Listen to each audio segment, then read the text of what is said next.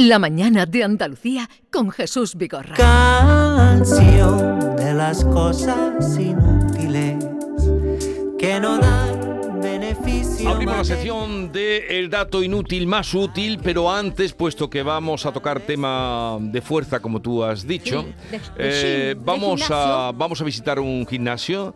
Allí se encuentra Mati Pola. Buenos días. Saludos, muy buenos días. Estamos en un gimnasio, concretamente en el Biltrum Box, aquí en Málaga, y vamos a ver si es verdad uno de los mitos, una de las tradiciones del inicio del año, que es me apunto a un gimnasio. Para eso vamos a hablar con su responsable, con Salvador Grau. Salvador, muy buenos días. Hola, muy buenos días, ¿qué tal?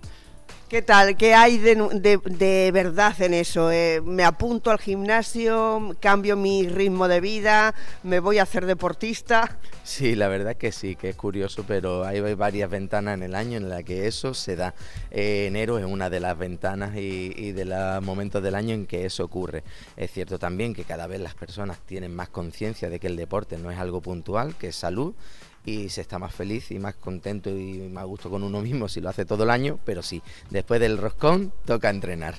Después del roscón toca entrenar y que se llega, eh, se llegan muchos as- hasta las torrijas de Semana Santa o se quedan en el camino. De todos los hay, hay los que siguen porque después se quieren comer la torrija más tranquilamente, con lo cual sí, siguen para también poder coger y, y comer más tranquilamente y aguantar para el verano, que después viene el tinto verano.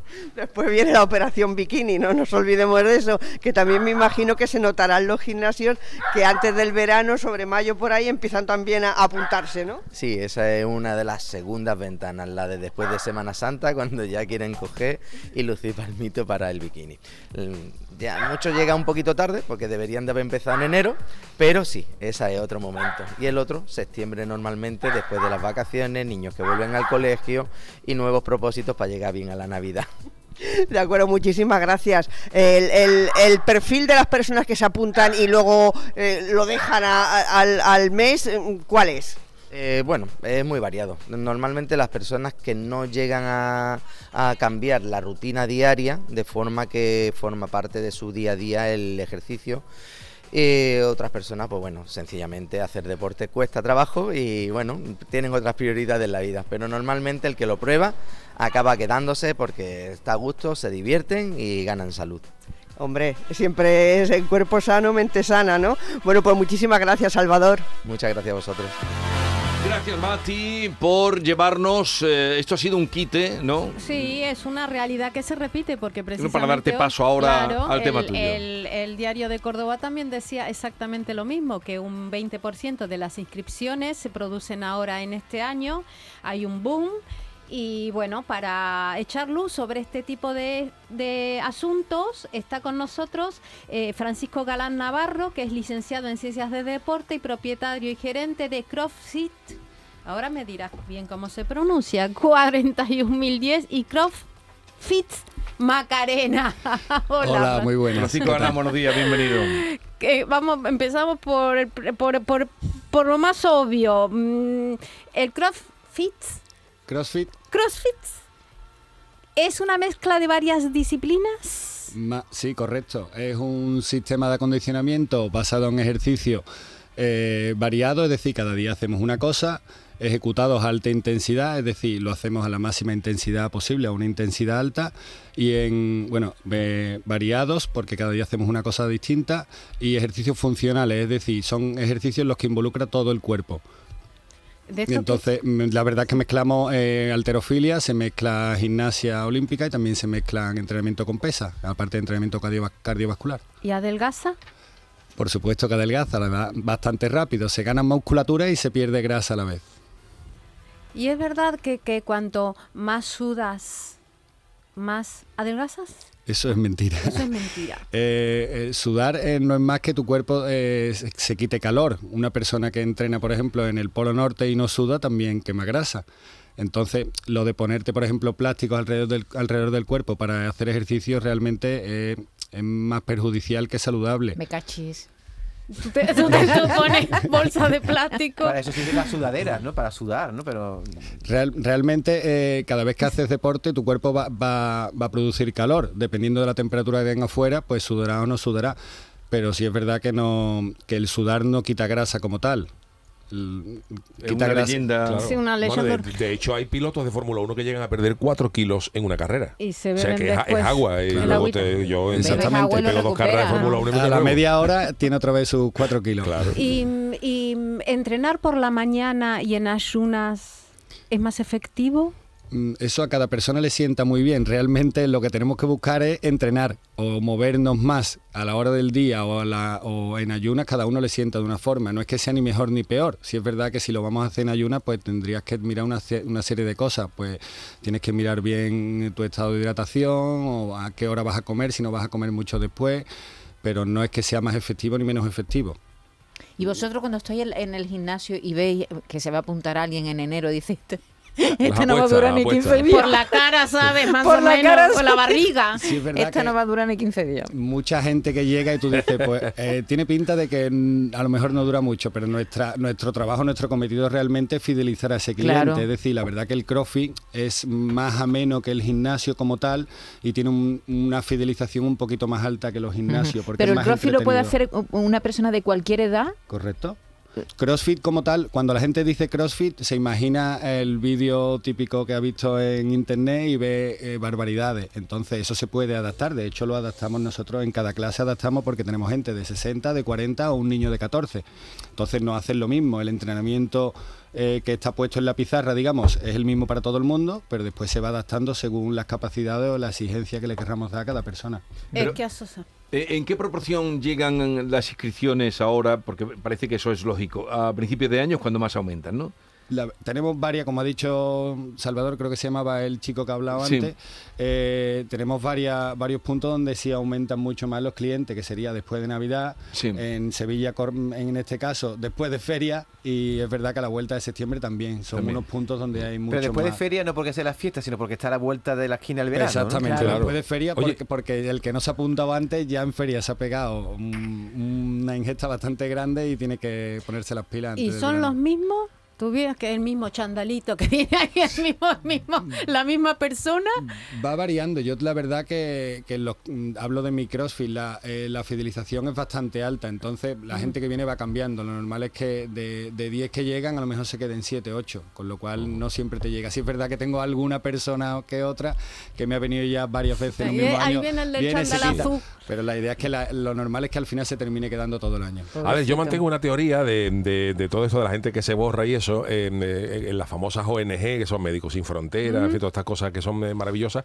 Yo he metido en esa categoría de ONG una que se llama Apadrina un gimnasio, Sí. que es la gente que a estas alturas de la- del año se apunta al gimnasio, pero que luego deja de ir, pero sigue pagando.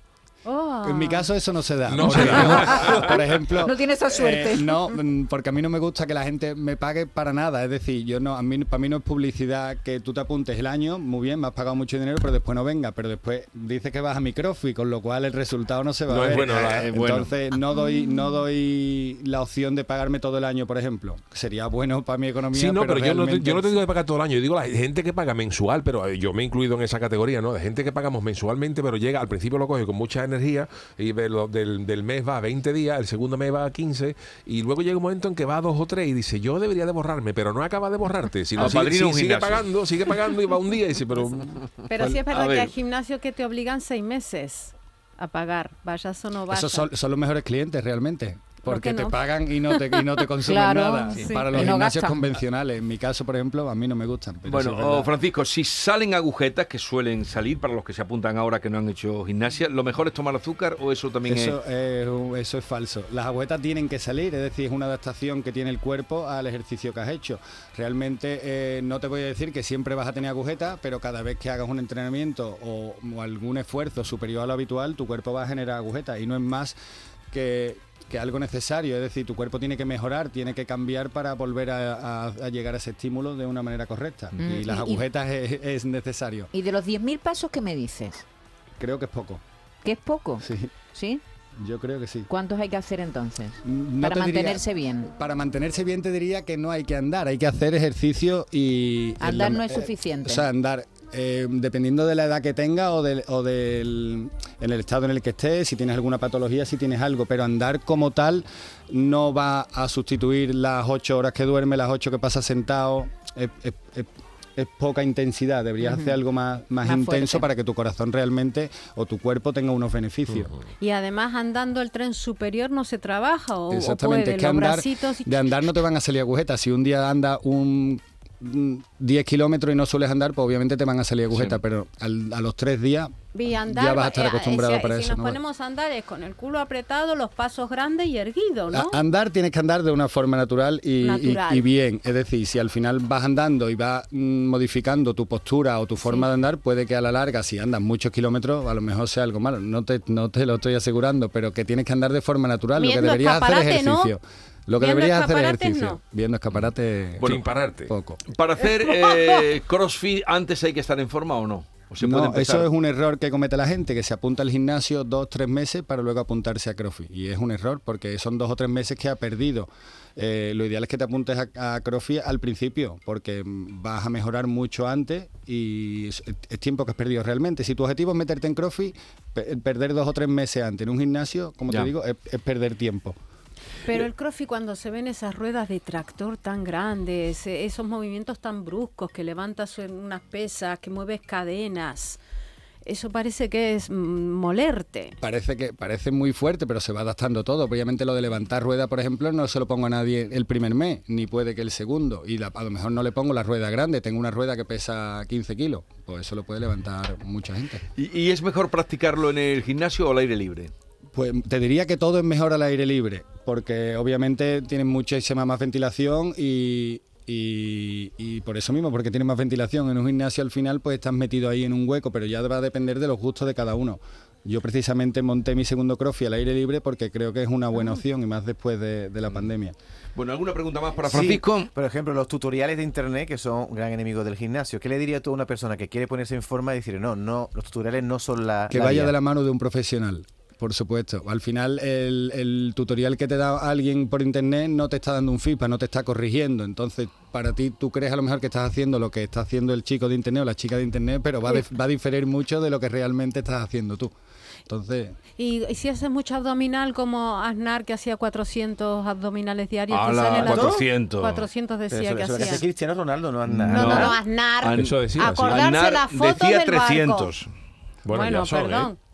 Si, puede, si lo que quieres es que se te vean los abdominales, la realidad es que tienes que tener poca grasa, más que fuerte los abdominales. Los abdominales son un músculo que se hipertrofie mucho, es decir, que se, que se, que se agrande mucho. Más, em, te merece más la pena perder grasa. Y eso al final va a depender del balance Y- energético. y tienes que consumir menos calorías de las que gastas. Debajo de la barriga, por ejemplo, Shushu puede tener abdominales, se hace Claro, lo- abdominales. Todos los tenemos, lo que pasa es que entre el abdominal y lo que tú ves Perdón, hay Shushu. mucha grasa o hay cachis. grasa. Y ahora lo que pasa es que tengo un abdominal nada más. Pero, Oye, que, que se me ve. ¿Los resultados del crossfit son inmediatos? Son mucho más rápidos que en un gimnasio, sí es verdad. También lo- los ejercicios, los movimientos son un poquito más intensos o más complejos que en un gimnasio normal, con lo Sí. cual mm, vas a trabajar más, obviamente vas a tener mejores resultados. Vigorra, te voy a hacer preguntas como que te estás orientando a que vas a apuntarte a un crossfit. ¿o Sí, qué? me está, me convenciendo. ¿Y elimina la grasa localizada? Nada elimina la grasa localizada. Nada elimina la Eliminamos grasa la grasa, y ya tu cuerpo mm, decide de dónde la va a coger, de donde tengas más seguramente, pero grasa localizada es mentira. Bueno, pues eh, ha sido un placer, Francisco Galán Navarro, eh, el invitado que nos ha traído hoy Norma para aprender cosas sobre, hoy en concreto sobre el crossfit y también Así es. la manera de, de Muchas estar gracias. Y, hacer deporte a el que uno elija, pero a moverse. Venga.